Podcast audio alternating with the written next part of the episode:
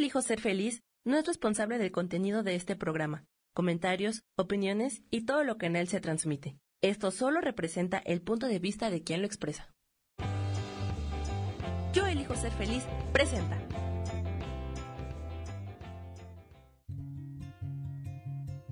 Volver a brillar, volver a sentir vitalidad. Bienvenido al programa.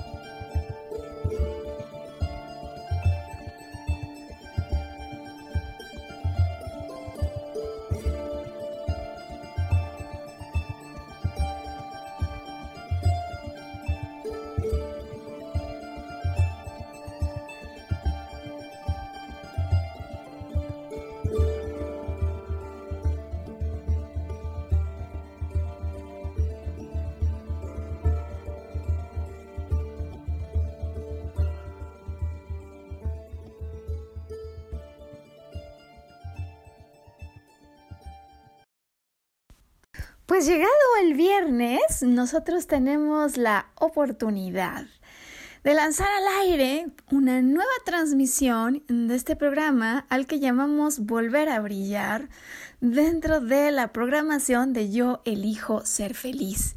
Y nosotros elegimos ser felices, inmensamente felices, este viernes, cuando estamos listos para presentarte una nueva transmisión de este programa.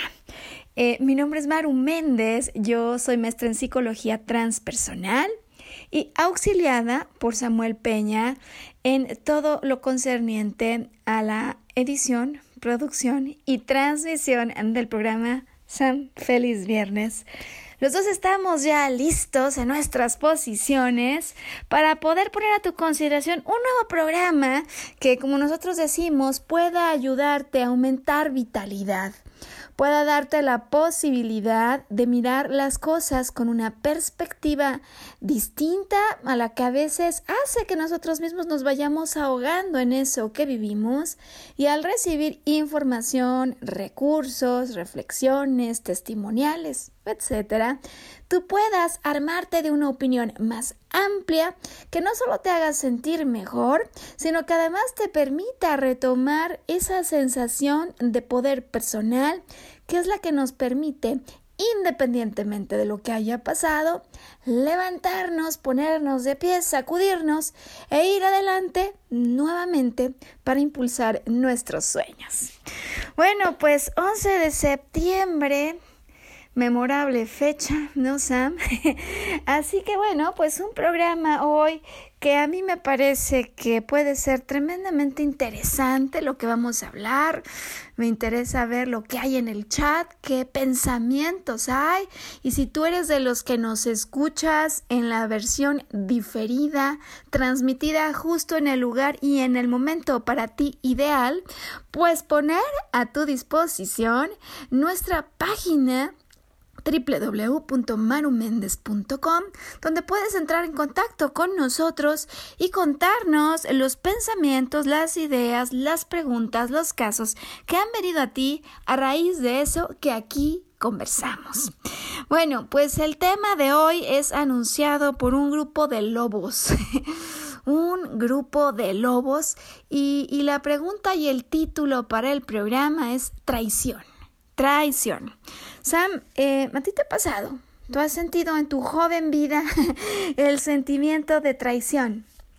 Em, bueno, pues hay algunos que tenemos la dicha, creo yo, de vivirlo mucho, muy adelante en nuestra vida, pero no sé si hay algún humano que pueda decir que nunca se ha sentido traicionado. Eh, así que iniciamos hoy con estas tres preguntas, ¿no? Para darte la bienvenida al programa. ¿Cuándo fue? ¿Cuándo fue la última vez que te sentiste traicionado? Y, y, la verdad, Sam, es que en el tema pues puede haber casos fuertes, ¿no? Casos serios. Me refiero a esos que tienen repercusiones importantes en la vida, como lo que ocurre, por ejemplo, en una pareja, ¿no? Que se ha prometido lealtad, sea o no en una iglesia, Sam, sea o no en una iglesia. Em, y hay algunos otros casos, ya hablaremos hoy de esos, ¿no? En los que no es que se haya prometido como tal, jurado la lealtad, pero uno la asume, la da por hecho en una relación que se había venido formando y no tiene por qué ser una relación romántica, podríamos hablar de una relación laboral, de una relación de amistad, ¿no? Eh, desde luego, más allá de esto, los casos de las relaciones de negocio. Em, ahora bien, no hace falta que nos vayamos a un caso así de dramático, creo yo, porque en ocasiones lo que a nosotros nos va restando vitalidad, ánimo, ¿no? Eh, que nos mantiene preocupados y quizás hasta nos quite el sueño. Es la sensación de traición en, en alguna situación, pues que estamos viviendo en nuestro día a día. A lo mejor me sentí traicionado por un jefe o a lo mejor me sentí traicionado por alguien con quien apenas estaba empezando a salir, que ni había acabado de conocer. Em, y, y bueno, otros más, otro grupo más de casos ocurren cuando la sensación de traición primero ocurre en otro antes que en mí. A lo mejor me equivoqué y le alcé la voz a la maestra cuando estaba yo preocupado, o quizás con mi esposa llegué tenso, claro, del trabajo, traía algunas preocupaciones y le dije las cosas tal cual las pienso, con lo cual ella se sintió no solo herida, sino traicionada. Es decir, que la segunda pregunta que tenemos para ti es ¿cuándo fue la última vez que alguien se sintió traicionado por ti? Y nos damos cuenta, Sam, nos vamos dando cuenta, es muy evidente, ¿no? Por lo menos cuando alguien no tiene ganas de em, seguir con el mismo nivel de confianza con el que se estaban desenvolviendo las cosas. Y creo que lo más importante, pues más allá de recordar estos casos y algunos que quizás más que recordar vuelvan a vivir algo que tienen muy cerca, eh, creo que la pregunta clave para nosotros en el programa, para ayudarte a resolver hoy será, pues de qué manera podemos hacer para recuperar esas relaciones que sí que nos interesan y que por alguna razón o motivo a veces ajeno a nuestra voluntad, o sea, algunas veces las cosas pasan sin que nosotros hubiéramos querido, eh, pues cómo podemos hacer para poder recuperar esas relaciones en las que se ha filtrado la sensación de traición, sea o no correcta. Pues bienvenidos al programa, Sam. Fíjate que a mí se me ocurrió para este viernes recordar un poco como introducción para ir calentando motores, para, pues sí, tal vez desprendernos un poco de lo que traemos y conectarnos con, con la energía hoy del programa, ¿no? Eh, esto que fue una telenovela en la historia de, las telenovelas mexicanas que dejó huella, que dejó historia y que por cierto comenzaba con algunas imágenes de lobos. Estoy hablando de Cuna de Lobos. Eh, es por cierto, sí, seguro algo que quienes en su momento eh, lo vimos, ¿no? En esa época, pues claro que nos acordamos de algunas cosas, pero puede ser que tengamos en la audiencia gente muy joven, sangre muy nueva, Sam, y esta es una historia del 86, entre el 86 y 87, transmitida, con lo cual voy a hacer un pequeño preámbulo explicando este, este drama, esta telenovela, porque nos va a servir para reflexionar acerca del tema del día de hoy, traición. Y, y la verdad es que antes siquiera de comenzar a hablar de la trama, estas estas dos preguntas, ¿no? Para estudiar el drama de la telenovela y el drama de la telenovela que tengas en este momento activo en tu vida.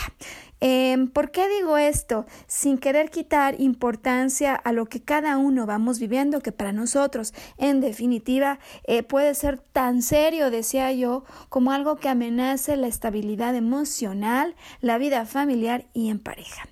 ¿Quién es el malo? ¿Quién es el bueno?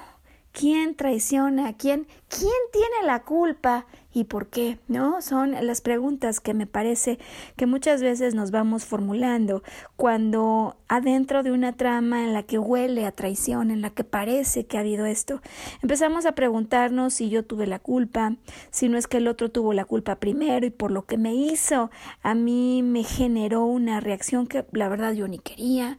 Eh, o hasta dónde la verdad es que lo mejor es que yo me haga aquí a un lado y si el otro me ha traicionado pues ya recibirá su merecido. O sea, ¿cuántas veces nos, nos vamos enredando en esto?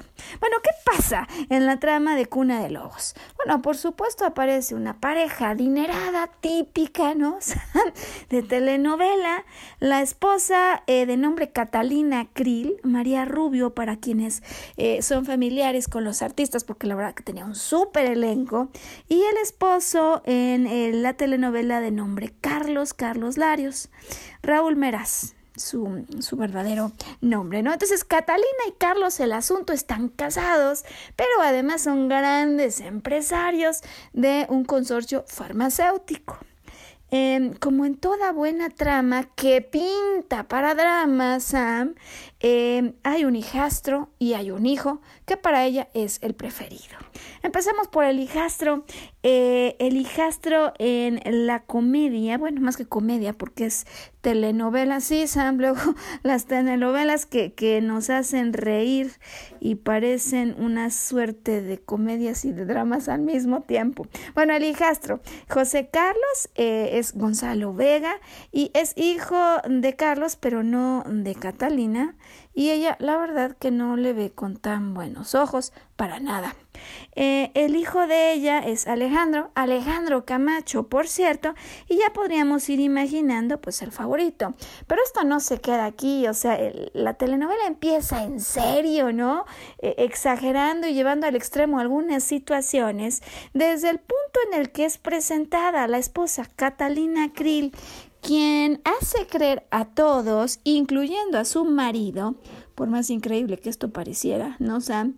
Pues que trae un eh, ojo de vidrio que no puede mover y al que tapa con una gasa, encima se pone un parche, pero además es combinada con su ropa y normalmente el parche combina con la ropa. Bueno, el caso es que pareciera en la trama a la que a todos les ha hecho creer que de pequeño, de pequeño, José Carlos eh, jugando con un trompo le arranca el ojo, el ojo es el ojo derecho y esto hace que ya pierda el ojo y tenga que tener un ojo de vidrio. Ya te puedes imaginar el impacto emocional y psicológico en un chico al que le dicen que ha tenido su acción un impacto de esta naturaleza, de la que posiblemente él ni se acuerde. Eh, y bueno, pues por supuesto también la idea es obtener em, el, el espacio que ella desea para que su hijo Alejandro sea el favorito. El asunto es pues que estas cosas, por más increíbles que suenen, pues naturalmente cuando se inventan este tipo de locuras no se pueden sostener por mucho tiempo. El esposo se da cuenta. El esposo se da cuenta que no hay tal evento como un ojo de vidrio inmóvil. La descubre sin el parche y naturalmente decide divorciarse, cambiar el testamento, por supuesto, y olvidarse de ella. Em, pero la realidad es que no le da tiempo. Eh, muere y envenenado, envenenado por Catalina, que empieza claramente a posicionarse como la villana de la historia. El esposo muere, pero por cierto hay un empleado eh, que claro que se da cuenta de esto, porque a lo largo de la trama muchos se van a ir dando cuenta de lo que ocurre y muchos de ellos a pesar de lo que ocurre se quedan totalmente callados. Algunos pues reciben un pago, una recompensa ante su silencio y es el caso del empleado eh, Reinaldo Gutiérrez que trabajaba al lado del esposo de Carlos, se da cuenta que está muerto, sabe que ha sido asesinado, pero le ofrecen una vicepresidencia, le ofrecen una vicepresidencia y por lo tanto por un buen tiempo se queda callado. Aquí la siguiente parte del drama que ocurre porque el testamento que ha dejado Carlos especifica que la empresa de la familia, este consorcio farmacéutico, sí va a pasar a sus hijos Alejandro y a su hijo José Carlos, pero para ello hay una condición. Es decir, puede pasar solo si ellos engendran hijos, es decir, pensando en la importancia de otra generación y de esta manera perpetuar la casta. ¿eh? Entonces, bueno, pues aquí es donde digo que empieza la complicación, más allá de la complicación que ya había tenido Catalina con su marido, en el sentido que Alejandro, el hijo favorito, está casado, está casado con Vilma es el nombre del personaje que protagoniza Rebecca Jones. Y, bueno, el asunto es que eh, Vilma no puede tener hijos. Entonces, si eso es así, Alejandro no va a poder ser heredero de la empresa. Y en estas cuestiones familiares y a veces similares a lo que ocurre en otros lugares, Sam, el asunto del poder tiene la capacidad de invitar a las personas a hacer las cosas que nunca se hubieran ni imaginado. Eh, mientras Alejandro no puede tener hijos y está casado, decíamos que con Vilma, pues José Carlos es el hijastro que además parece que lleva una vida, en el inicio así lo plantean como de un jugador empedernido, con sus múltiples intentos de relación en pareja, por supuesto, múltiples intentos frustrados por quien, por Catalina, no le conviene, no quiere, Em, y, bueno, en todo caso, el que se empieza a mover, a poner más listo, es Alejandro. Y tan listo en el drama que se le ocurre pensar, ¿por qué no?, en seducir a una mujer con toda la mala intención, Sam, de que esta mujer le dé un hijo. Pero más allá encima de esta negra intención, el asunto es que no se lo declara hacia ella. Entonces Leonora, una mujer trabajadora, que por cierto había presenciado la muerte de, del señor Carlos, del papá, pues la empieza a enamorar, ella cae en el enamoramiento y por supuesto la embaraza. Em, finge Alejandro llega a tal nivel, ¿no? Que finge el matrimonio, le pone el penthouse a Leonora y, a, la, a, la, madrina que le viene a ayudar. Y llegado el momento del parto, eh, pues tiene todo un teatro montado. Por cierto que lo empieza a montar desde antes, cuando habla con su esposa, con Vilma, y le, y le explica pues que van a adoptar un niño qué es lo que les conviene y ella consigue entonces él pues que se ponga almohadas, cojines para simular que está embarazada. El asunto de la trama ya te puedes imaginar cómo se pone Sam, van a dar al hospital al mismo tiempo Leonora, la mujer embarazada que aparentemente está casada con Alejandro y la esposa Vilma con los cojines porque va a ir a recibir al hijo adoptado, pero que van a fingir a los ojos de todos que es propio. Bueno, de este nivel están las cosas. El doctor, el doctor Sindel, que está allí, por supuesto, está contratado por Alejandro y porque además sus escrúpulos parece que son, eh, la verdad, que bastante bajos, para que en el momento que nazca el bebé se lo entreguen a Vilma, lo cual Leonora no sabe. Y encima hay una señora que le ayuda allí, su esposa Rosalía, quien tiene la instrucción de Catalina de darle muerte a Leonora. Pues no pasa, Sam, no pasa así, no se muere y se vuelve, por supuesto, Leonora en el personaje que tiene que huir de esa clínica, que tiene que refugiarse, pero que va a regresar después de un año con todas las fuerzas para pelear lo que es suyo, lo que le pertenece. Eh, se infiltra en una fiesta, por supuesto disfrazada, amenaza a Vilma y Alejandro, la tratan de sobornar y he aquí el giro que toma la historia de la cuna de lobos. Pues resulta que ella se da cuenta que si se quiere vengar, quizás más que ser frontal, tendrá que mm, pues planear algunas artimañas. Sus artimañas ven nada más a lo que llegan, pues Leonora, la que había sido despojada del hijo, decide echarle el ojo al otro, a José Carlos al punto que ahora ella repite lo que de alguna manera había hecho Alejandro con ella. Lo conquista al punto que Gonzalo Vega, ¿no? Decíamos José Carlos, decide casarse con ella y para cuando están casados anuncia a la familia, a la cuna de lobos, que su mujer es Leonora. Y ahí entonces digo que quién es el bueno y quién es el malo, ¿no? De alguna manera, cómo se van entrelazando estas tramas eh, y ya tendremos mucho que reflexionar al volver de la pausa, solo para culminar eh, un poco acerca de lo que sigue ocurriendo con esta trama eh, bueno, desde luego adentro de la familia, ya adentro, pues Leonora se empieza a enterar de muchas cosas porque resulta que la secretaria particular de Catalina, Berta, pues obviamente al estar cerca se ha dado cuenta de muchas cosas y su silencio de alguna manera parece haber estado comprado em, em, también le han dado muerte a su abuela. O sea, esta Catalina se encarga de amarrar por todos lados, Sam, la situación para que, para que nadie se entere y ella siga adelante a toda costa por su propósito de la sucesión y de perpetuar el poder y de que el hijo Alejandro suba, ¿no? Esta, esta visión desmedida por este objetivo y, y, que pasa, por supuesto, por encima de quien necesite. Mata igual al joyero de la familia porque se le encuentra en Nueva York sin parche, lo mata. Mata igual al empleado que había sido fiel a este Reinaldo, ¿no? Al que había hecho vicepresidente, lo mata. Es decir, apenas hay indicios de alguien que se da cuenta y amenaza con denunciarla o se vuelve un soplón, pues ella se lo elimina, encuentra la manera.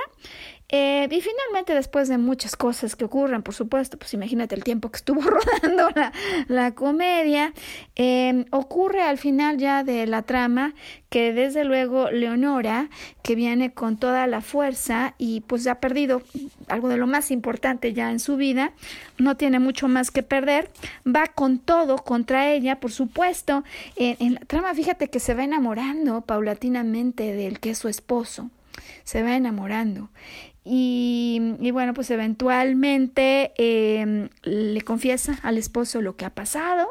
Te puedes imaginar la sensación de traición ahora de José Carlos, del esposo.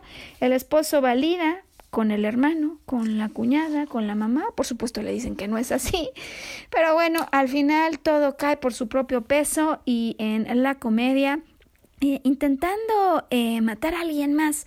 Catalina tiene un accidente, va a dar a un hospital, en el hospital se dan cuenta pues que no tiene un ojo de vidrio como decía, se lo confirman a José Carlos y, y, él la confronta, por supuesto, la confronta. Te puedes imaginar lo que significa que confronte a Catalina, el que era el hijastro pues si se deshizo del esposo, imagínate si no va a querer hacerlo con el hijastro. El asunto es que em, lo intenta, por supuesto, manda eh, pues alterar una avioneta en la que se va a subir José Carlos y de último momento, de último momento, eh, el hijo Alejandro con la esposa Vilma, que creía haber estado embarazada, se da cuenta que tiene cáncer eh, y va a tener que atenderse en Estados Unidos, de tal suerte que le pide al hermano José Carlos eh, la avioneta que él iba a usar. Y ya te puedes imaginar. ¿Quién muere en la avioneta? No es José Carlos, es Alejandro con Vilma. Esto, por supuesto, cuando se entera Catalina, cuando se da cuenta que quien ha muerto era el hijo favorito y no el hijastro. Ella misma se, se da muerte con el mismo veneno con el que mató a su esposo y pues básicamente cosas más, cosas menos, esa la trama. Y Sam, hagamos pausa inmediatamente porque al regresar hablaremos de qué es la traición, eh, verificaremos por qué, por qué es que en ocasiones ocurre esto y más adelante eh, también eh, evaluaremos la diferencia, ¿no? Cuando nosotros somos eh, los traidores o los traicionados y qué podemos hacer para recuperar una relación en la que la sensación de traición sea filtrado. Vamos ya a pausa que ya volvemos hoy volver a brillar.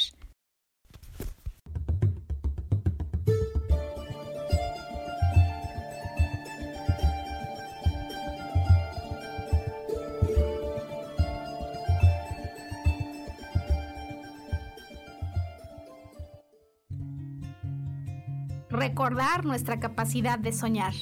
Mantente conectado que ahora volvemos.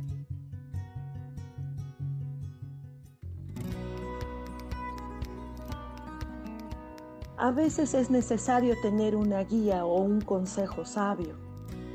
Y qué mejor que sean los animales de poder a través de una sesión que se llama Tonal. Soy Soja. Hagamos una cita cuando tú gustes. Búscame en mi página que se llama Angelicosidades. No lo olvides.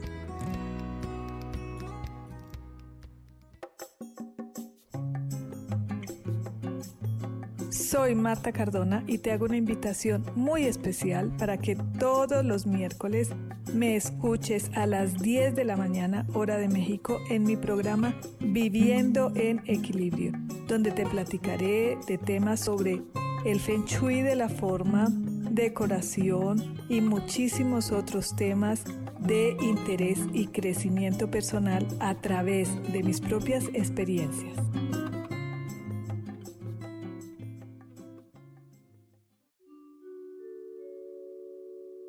Hola, soy Gracie. Te invito a mi programa Despertando la Magia de Vivir, todos los lunes a las 12 del mediodía. Un espacio especial donde encontraremos juntos las maravillas de la vida manifestada y más importante aún, descubriremos esa magia de Dios que está dentro de nosotros. Te espero.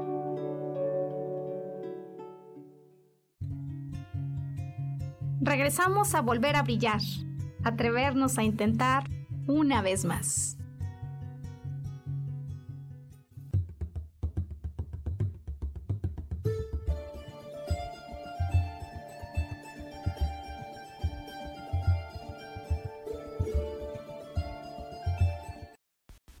Bueno, pues volver a brillar, este que es un viernes 11 de septiembre, fecha icónica, Sam cómo no recordarla, eh, y cuando estamos hablando en el programa acerca de la traición. Bueno, la verdad la trama da para muchísimo más. A mí me va a dar por lo pronto para citar ejemplos y para explicar eso que aunque parece exagerado en una telenovela, a veces sin darnos cuenta activamos como comportamientos en la vida real. Eh, por lo pronto entonces iniciaremos verificando traición. ¿Qué es traición? ¿no? Eh, si tú le preguntas a alguien qué es traición, ¿te has sentido traicionado? La verdad que la mayoría creo que podríamos en cierto momento de nuestra vida decir que sí sabemos de lo que se trata, no por una definición bibliográfica, sino por experiencia propia. Mira, en todo caso, eh, la palabra traición proviene del latín traditio y que significa una acción que implicaría quebrantar la confianza. Algo ocurre que la confianza que teníamos en alguien por algún motivo se ha fraccionado, se ha roto, eh, y hay quienes dicen que nunca se puede volver a recuperar. Eh, vayamos con calma, ¿no? Antes de, antes de llegar a ese extremo. En todo caso, en definitiva, eh, si en general hiciéramos un promedio, ¿no? De las definiciones de las personas, estaríamos, creo, todos de acuerdo en que es una conducta o un acto que se siente por lo pronto como desleal se siente desleal eh, y pues de alguna manera que rompe con, con, la fidelidad o el compromiso que habíamos establecido explícita o implícitamente. Em, y querría yo entonces, para verificar a la luz de esta definición, si tu ejemplo de arranque o si lo que tú estás viviendo y sintiendo como traición verdaderamente podemos decir que lo es, eh, pues verificar esto, ¿no? Eh, eso que has sentido como traición. Lo primero que viene a tu mente, Sam, eso en lo que ahora mismo estás pensando, lo que hace tres días te quitó el sueño, lo que hace un mes te llevó a un fin de semana amargo, o lo que tiene ya un tiempo ocurriendo, aunque no te hayas animado a levantar la voz. Eso, realmente lo fue. O sea, ¿realmente podemos hablar de una falta de compromiso? ¿Había compromiso? ¿Cuál era el compromiso? ¿De qué naturaleza? Eh, porque la verdad es que a veces con estas primeras dos preguntas ya podemos regresarnos por donde veníamos, ¿no sabes? A veces nos sentimos como traicionados por personas con las que no teníamos un compromiso explícito. Em, eh, esta siguiente pregunta a mí me parece que puede ser también importante. Eh, ante la traición sentimos que rabia, enojo, ¿no? Los que no nos gusta decir que estamos ardiendo en enojo, sabemos que estamos enojados. Y a veces, ¿sabes qué? Nos damos cuenta cuando se lo contamos a otro, porque en el momento que dejamos salir como de la olla de presión todo lo que traemos adentro, híjole, a veces se siente solo en las palabras, en las frases y en la emoción con la que estamos expresando las cosas, que quizás estábamos mucho más enojados de lo que nos habíamos dado cuenta. Eh, en otros casos no es enojo, es tristeza, es depresión, es ansiedad, incertidumbre, ¿no? Y, y en definitiva esta que me parece que es una prueba eh, irrefutable de la sensación de traición cuando esto ocurre, ¿no? No podemos dormir igual, no tenemos ganas de comer igual. A veces perdemos no solo el apetito, sino la energía. Y es posible, hombre, que haya cosas y eventos ciertos, nadie viene aquí a negarlo, pero sí venimos a verificar hoy hasta dónde en la trama de traición y de los lobos que estás viendo afuera. Esto está meramente, eh, digamos, confirmado, soportado por hechos validados y hasta dónde lo que te está quitando el sueño, lo que te está haciendo sentir menos vital, es una interpretación al vuelo, porque a lo mejor, eh, pues por así decirlo, ¿no? Mi esposo venía siempre temprano y tiene un tiempo en el que llega tarde y además yo lo oigo, yo lo oigo llegar muy contento, pero en cuanto me ve, se le quita la alegría. Em, y puede ser esa, claro que hay hechos, claro que uno se da cuenta de cosas, pero ¿cuántas veces no aumentamos la dosis de lo que vemos, de lo que percibimos con lo que interpretamos? ¿Y cuántas veces no? Lo que estamos interpretando es aún todavía tres veces más triple X que lo que parece que está ocurriendo. Em, en todo caso, si lo que yo estoy intuyendo, sintiendo, tiene algo de realidad, ¿De qué me sirve estar enojado? ¿De qué me sirve? O sea, porque quedarme sin dormir o no comer tan bien o quedarme todo el día paralizado sin hacer demasiado, de momento eh, se siente mal, pero además no parece ayudar demasiado, ¿no? A ayudar a resolver la traición que estamos sintiendo. Bueno, comencemos entonces después de la definición por entender por qué traicionamos a los otros, ¿no? ¿Cuáles pueden ser esas razones por las que, queriendo o sin querer, Sam, traicionamos a los otros o por lo pronto hacemos cosas ya si la palabra de traición nos suena demasiado agresiva, porque en ocasiones vamos sin querer o queriendo, ¿no? Eh, provocando algo en otro que termina en la pérdida de su confianza, que hace que no se sienta ya ni siquiera motivado de la misma manera que antes acercarse a nosotros. Bueno, esta primera me parece, Sam, que la verdad que es un clásico, déjame así decirlo, porque muchas veces vamos traicionando a los que nosotros decimos, creemos, afirmamos que nos han traicionado primero. A veces eso ocurre en la trama, ¿cuántas veces no pasa, no? Leonora ya decíamos, pues que le han robado el hijo y mira qué razones tiene, no solo por estar enojada, ¿no? tiene varias razones. Además se, se casaron con ella, la engañaron, Sam, totalmente. Decide entonces, ya decíamos, ya contábamos, ir por José Carlos, el otro hermano, para que pueda iniciar la venganza y para ella está justificado esto, ¿no? Em, no sé si siempre nos damos cuenta, Sam, me parece que no. Me parece que muchas veces actuamos en represalia a lo que otro hizo y sobre todo por esto segundo, porque nosotros nos sentimos primero heridos por ellos. A lo mejor alguien dijo algo que no nos gustó, alguien llegó y nos trató como nosotros no merecíamos y en consecuencia decidimos actuar con comportamientos que posiblemente estén solo provocados por el dolor que sentimos, pero que al otro le van a provocar también otros sentimientos. Es decir, empieza como una serie de raquetazos, te pego, me pegas, te pego, me pegas, te pego, me pegas, y eventualmente tarde o temprano alguno de los dos estará pensando que aquí hay traición. Em, ahora, esto pasa y mucho, ¿eh? Esto pasa y mucho, incluso en esos casos, en los más severos, Sam, cuando alguien decide que está casado, pero que a lo mejor eh, el casamiento solo fue una manera, por ejemplo, de mantener sus verdaderas preferencias eh, sexuales bajo el closet, ¿no? Eh, o a lo mejor alguien eh, en definitiva tiene que seguir el protocolo familiar y no se puede casar con la mujer de sus sueños, como dicen que pasó, por cierto, en la historia del príncipe Carlos y de la princesa Diana. Tremenda historia. Por cierto, ¿no? Él quiso desde un primer momento contraer nupcias con Camila y no lo dejaron. Bueno, en todo caso, esto que, quiero, que quiero yo apuntar aquí que en ocasiones, por diferentes motivos, em, preferimos actuar en lugar de hablar sobre lo que está ocurriendo.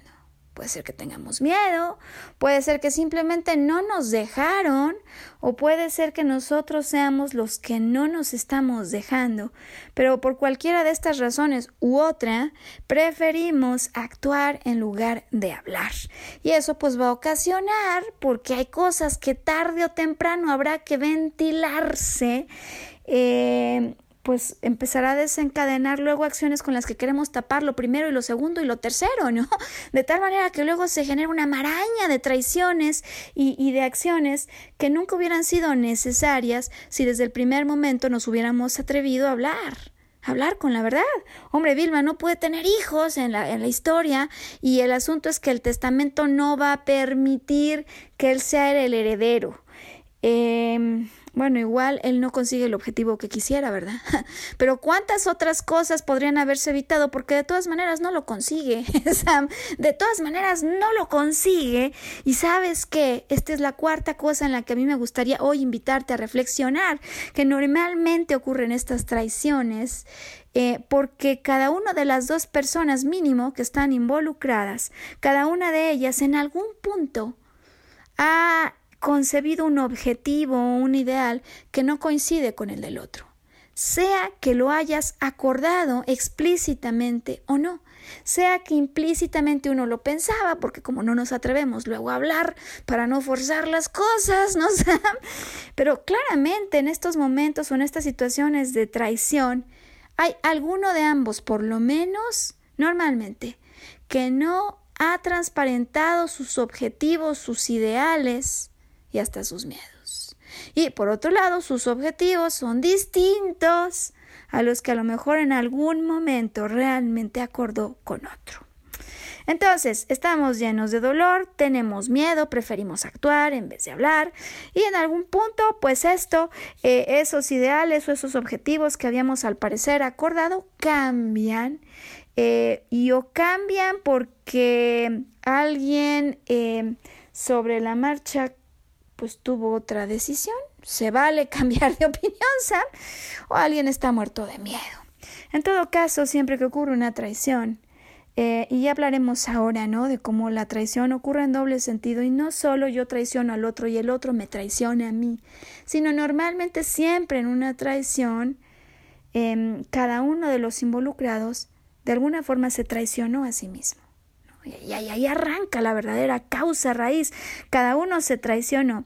Pero digo que se traicionó porque se ha olvidado en algún punto de esta historia de sus verdaderos objetivos, de las cosas que en verdad eran lo que estaba buscando, que era lo que realmente yo buscaba, porque a veces en esas ideas de poder se nos olvidan nuestros más altos ideales. Y diciendo esto, entonces, vamos a dar lugar a la pausa para que al regresar podamos hablar de las posibles razones por las que se genera la sensación de traición en otro. Ya hablamos ahora de las causas, pero ¿qué, qué puede estar generando esta sensación de traición en otro? Eh, cuando yo soy el que se aparenta como lobo, ¿no? es decir, cuando alguien se ha sentido traicionada por mí, ¿qué puedo hacer? Y, y la recomendación final de nuestro programa hoy, cuando hemos decidido venir a hablar de la traición. ¿Quién es el bueno o el malo? ¿Qué genera la traición? Volvemos pronto. Nada más hacemos una breve pausa.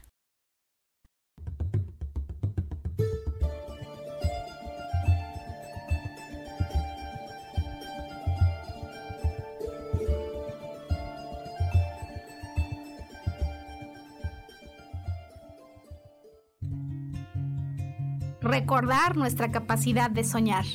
Mantente conectado que ahora volvemos.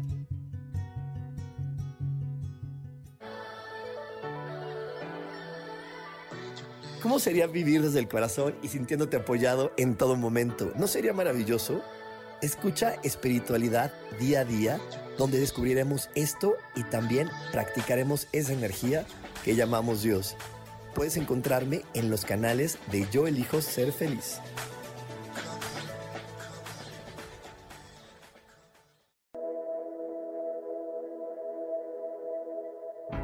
Preguntado alguna vez cómo puedo cambiar mi vida? ¿Cómo puedo elegir ser feliz? ¿Cómo puedo hacer cambios drásticos en mi vida emocional, psicológica y espiritual? Bueno, te tengo una excelente noticia. Te invito a escucharme a través de Yo elijo ser feliz por Facebook Live, en podcast, en Spotify y en YouTube y en Apple en mi programa Metamorfosis Espiritual, un programa que será de gran contribución a tu vida y que seguramente traerá cambios extraordinarios. Por favor, acompáñame. Gracias.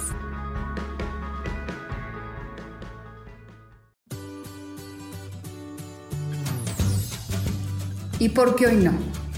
¿Y por qué hoy no decides ser una persona diferente? ¿Y por qué hoy no te decides hacer ejercicio? ¿Y por qué hoy no le llamas? ¿Estás de acuerdo que es difícil a veces tomar decisiones? ¿Que no sabes qué camino tomar? Pues aquí en mi por qué hoy no vas a poder tomar decisiones a través de las cartas del tarot. Sígueme en mi podcast y por qué hoy no en Yo elijo ser feliz. Nos vemos todos los miércoles a las 12 de la tarde.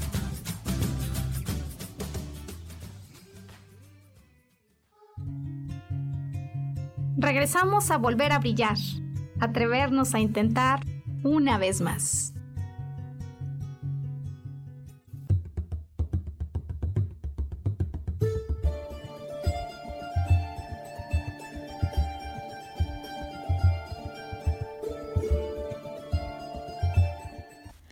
Bueno, pues volver a brillar este viernes, que nos hemos decidido, siendo 11 de septiembre, eh, hablar de este tema de la traición, que no solo está en las telenovelas, ¿no?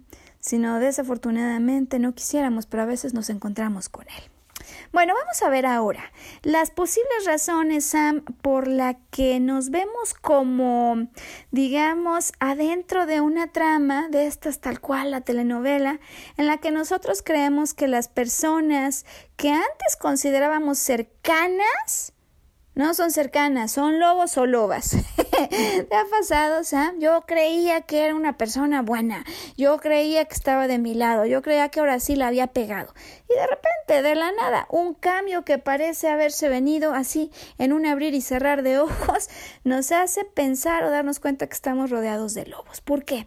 ¿Qué pudo haber pasado aquí? Mira, una razón eh, muy entendida en términos psicológicos. Es el asunto de construir relaciones en periodos muy cortos, es decir, cuando la intimidad eh, se genera pronta, ¿no? ¿En qué sentido?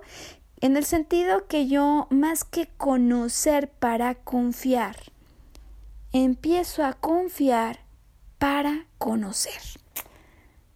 Voy a volverlo a decir, Sam, porque esto pasa y muchas veces ni nos damos cuenta. Conozco a alguien me empiezan a dar ganas de conocerlo más y, y de que hay algo más cercano entre nosotros. Puede ser incluso que pase con mi mismo jefe o mi jefa, ¿no? Estoy contenta, esta relación de está dando para más, el jefe se siente con ganas de confiar hasta sus intimidades con el nuevo empleado y, y en este sentido empezamos a desarrollar relaciones en un nivel íntimo, quizás eh, adelantada, adelantado la modalidad de intimidad, pues a la posibilidad de haber conocido un poco más, porque luego nosotros nos sentimos traicionados cuando lo único que está ocurriendo, Sam, es que estamos viendo una faceta de esta persona que no conocíamos. O sea, estamos viendo algo que le puede ocurrir, por ejemplo, al otro con el que yo me quería emparentar, cuando está tenso por el trabajo o estoy viendo en un empleado una reacción exabrupta, un enojo increíble, ¿no?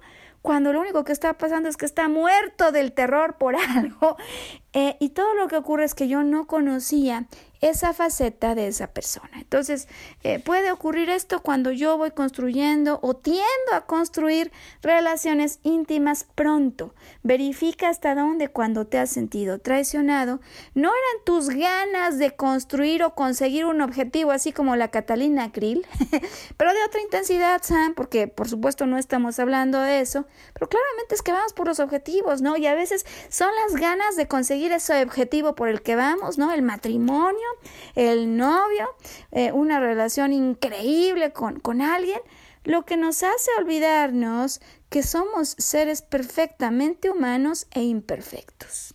Entonces, intimidad pronta, verifica si es que la última vez que te sentiste traicionado o traicionada no estuvo esto de por medio. Ausencia del otro en los momentos importantes. Ah, vaya, vaya razón para sentirse traicionado. Puede ser que no es que me haya precipitado en la intimidad, pero se le olvidó el día de mi cumpleaños. O sea, no, no, me, no me festejó, deja, no me festejó, no me habló, Sam. Eh, o el día que celebramos el aniversario, ¿no? De conocidos, de matrimonio, de novios.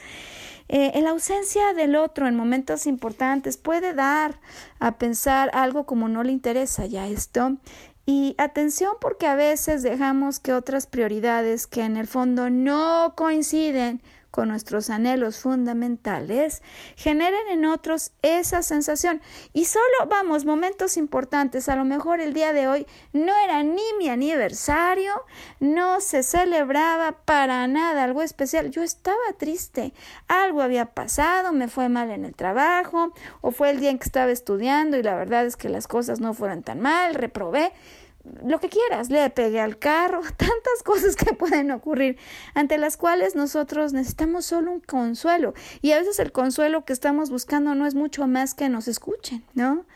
Atención entonces, ¿cuántas veces tú en esas relaciones que consideras importantes no has estado cerca? En enfermedad, no has estado cerca simplemente para preguntar cómo va el día. Eh, y no has estado cerca solo para tener la sensibilidad cuando alguien te dice que las cosas no fueron tan bien, para ahondar un poco más. Porque este tipo de cosas, quizás la falta, no sé si de tacto, Sam, o por lo menos de tacto con nosotros mismos, ¿no? Para recordar que hay cosas esenciales que nos hemos propuesto en la vida, pues cómo dejamos a veces rebasar, ¿no? Esos, esos esenciales por asuntos que al final acaban siendo triviales y que siempre se pueden resolver. Y por último, esta otra, ¿eh, Sam, que no es menor y hay que tener en consideración. Eh, a veces se genera la sensación de traición en, en alguien que está cerca de nosotros cuando nosotros criticamos continuamente, hasta de manera frontal y con aliados. Puede ser que yo con esta persona con la que estoy tratando de crear una relación cercana, venga y de entrada y de salida y de todo lo demás, empiece a hablar mal de otros y empiece a ventilar eso que me hace sentir mal, que vaya que todos necesitamos externar y dar fuga a lo que estamos pensando. Pero qué diferencia haría, qué importante sería poder atrevernos a sacar eso que nos está haciendo sentir mal con la persona con la que se ha generado el malentendido, ¿no? El desencuentro, en lugar de ir llevando esa crítica con otros, porque si bien catártica, pues a los otros les puede generar la sensación de que tarde o temprano esto mismo va a pasar conmigo.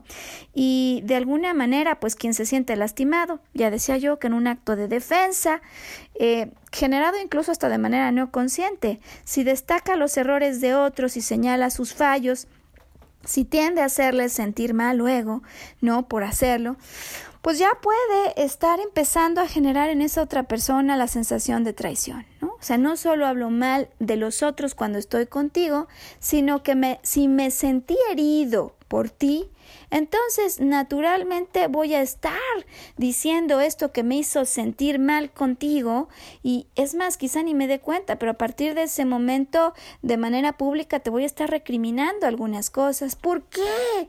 ¿Saben por qué hay un dolor subyacente que no ha sido ventilado? Y esto de ventilar lo que en algún momento nos lastimó, nada más y nada menos de atrevernos a hacerlo con el lobo que creemos que nos ha traicionado, pues es la única manera que en definitiva nos va a permitir apagar esa sensación o confirmarla. Apagar esa sensación simplemente al dejar salir lo que si no llevo dentro me quema. Y, y además atreverme a mirar a los ojos del otro. Ahora pues con esto de la pandemia no se puede demasiado, pero un Zoom por supuesto que me puede ayudar y por lo pronto atreverme a intercambiar al oído de la otra persona del que yo creo un lobo porque me ha traicionado, lo que yo percibo. Eh, porque muchas veces cuando esta cosa se tensa, cuando la relación cercana que yo había construido o la intimidad se tensa, pues naturalmente aunque no lo diga, aunque me muera del pánico, el otro de una u otra manera ya se ha dado cuenta. O sea, cuando hay un mal rollito, la verdad es que por más miedo que tenga cada uno de hablar, precisamente porque hay una emoción que subyace, hay dolor y hay la sensación de que aquí me traicionaron. Eso se nota, eso se nota y el otro se da cuenta, aunque tú crees que no. Es decir, que tú ves al otro como un lobo y lo más probable es que el otro te esté viendo a ti exactamente igual. Bueno, ¿qué recomendaciones hay? ¿Qué sí podemos hacer? Porque si bien a veces decimos cosas que lamentamos o hacemos cosas que en el momento no fuimos conscientes y luego, chin, nos damos cuenta de lo que implicó, pues a eso no podemos darle vuelta atrás, pero sí podemos tomar responsabilidad y atrevernos a detener esta secuencia que a veces acaba con los matrimonios o simplemente con las relaciones de amistad que no tendrían por qué haberse lastimado de esta manera. Si esto te ocurre, si esto te ocurre, decídete hablar sobre lo que estás percibiendo en primera persona. Yo percibo, a mí me parece, yo he visto, yo creo, yo, porque cuando estoy en el territorio personal, Simplemente estoy exclamando, presentando mi propia verdad.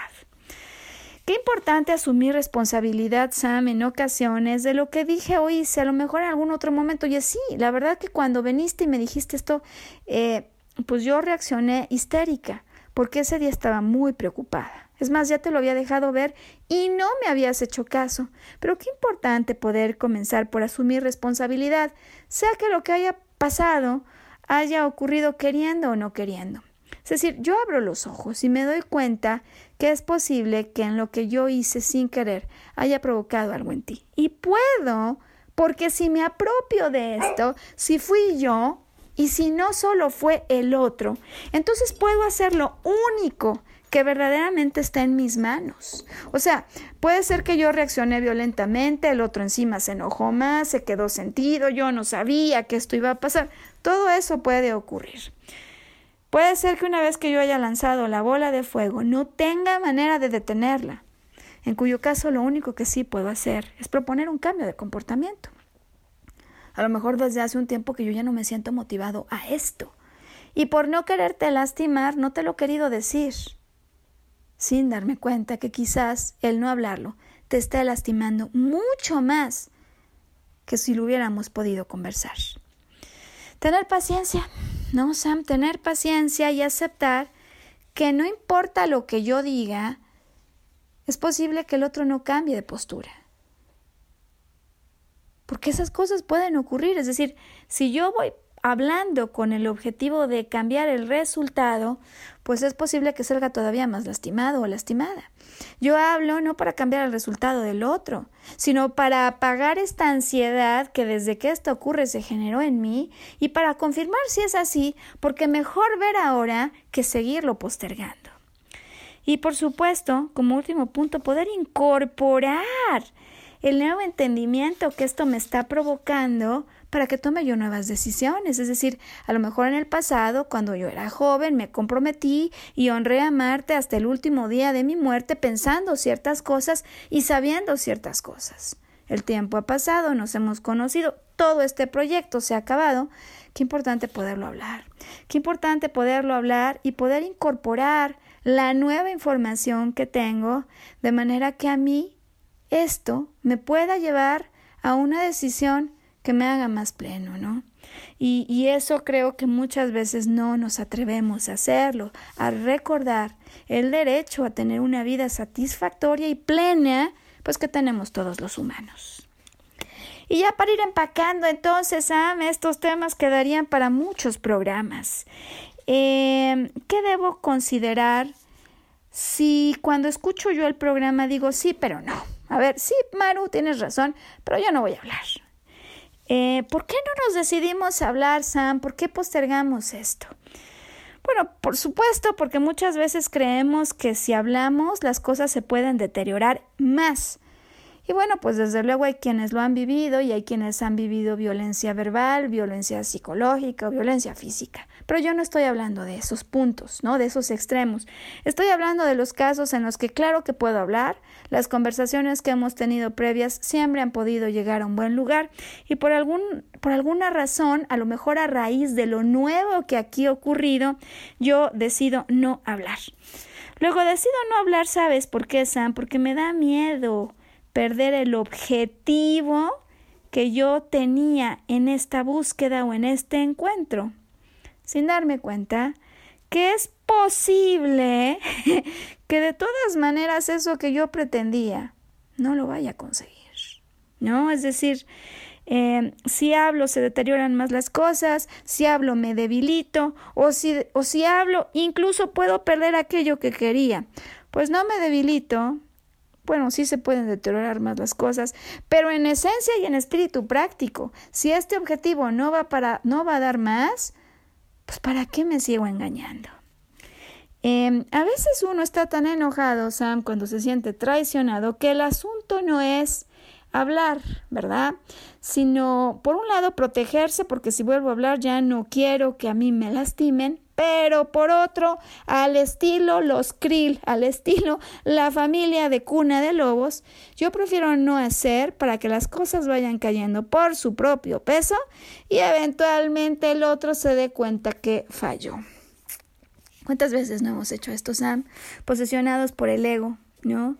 Quizás por esa respuesta no consciente que tenemos, ¿no? Como en nuestro cerebro reptiliano de un ego que desea, eh, pues que al otro le llegue el merecido por lo que nos hizo.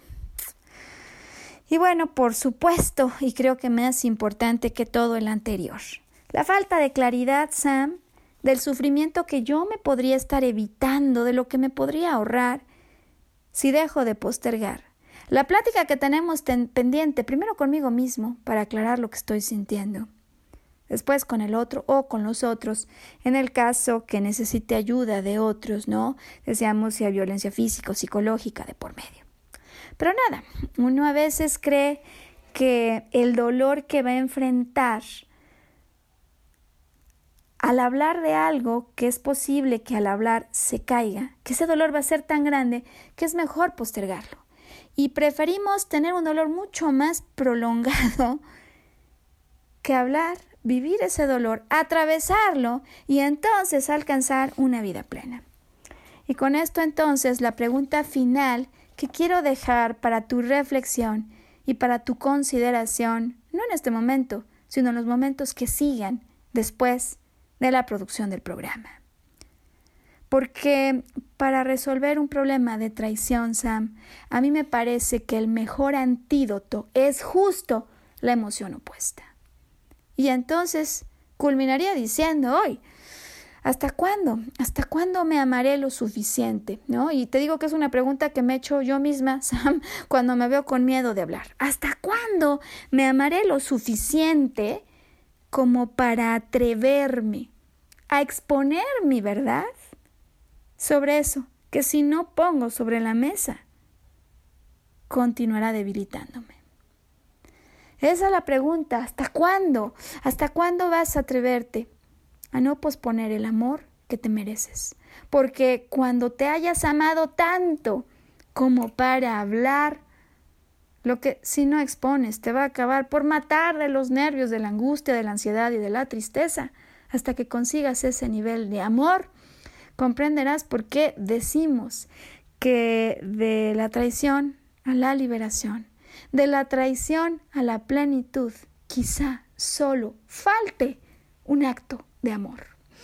Y que mientras todo esto cae para reflexionar, decidas ser feliz y elijas escucharnos la próxima semana cuando siendo viernes estemos listos para una nueva transmisión de este programa Volver a Brillar.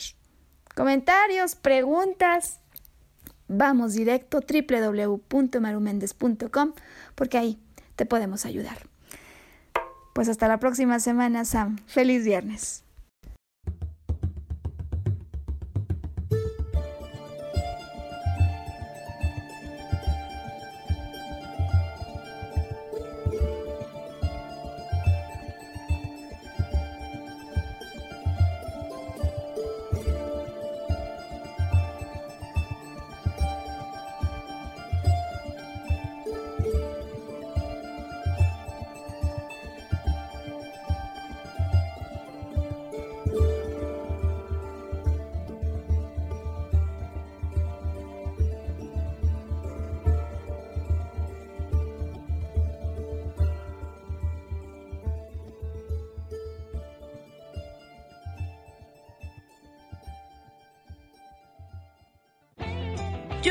Feliz presentó. Volver a brillar. Recuperar la sensación de tu poder personal. Nos vemos en la siguiente transmisión de este programa. Esta fue una producción de Yo elijo ser feliz. Derechos reservados.